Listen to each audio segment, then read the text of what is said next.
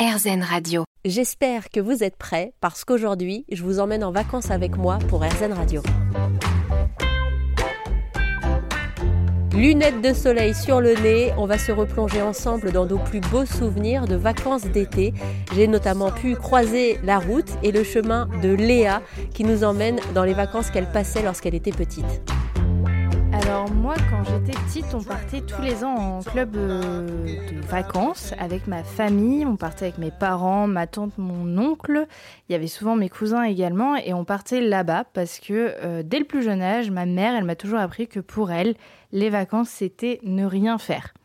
Et du coup, dans les clubs de vacances, on est ensemble pour manger, on passe du temps ensemble, mais euh, le reste du temps, chacun fait ce qu'il veut. Si quelqu'un veut bronzer ou d'autres aller faire des visites, c'est possible.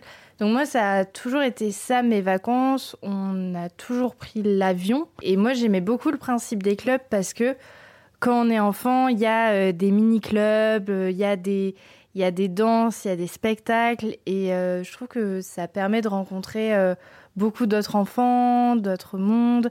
Et moi, j'aimais beaucoup cette ambiance familiale euh, pour les vacances. Et je me souviens, avant euh, chaque départ, euh, j'étais dans mon lit, j'arrivais pas à dormir et l'avion, s'il était à 9h et qu'on devait arriver à l'aéroport à 7h, moi, dès 3-4 heures du mat, j'étais réveillée. J'imaginais mes vacances dans ma tête, qu'est-ce que j'allais faire, quels copains j'allais pouvoir me faire cette année, avec qui jouer? J'aimais beaucoup l'avant-départ. Je le préférais peut-être même au départ et aux vacances. Alors si jamais vous aussi, vous voulez faire entendre vos voix sur RZN Radio et nous permettre de voyager à travers vos plus beaux souvenirs de vacances d'été, n'hésitez pas à nous contacter via le formulaire contact disponible sur rzn.fr.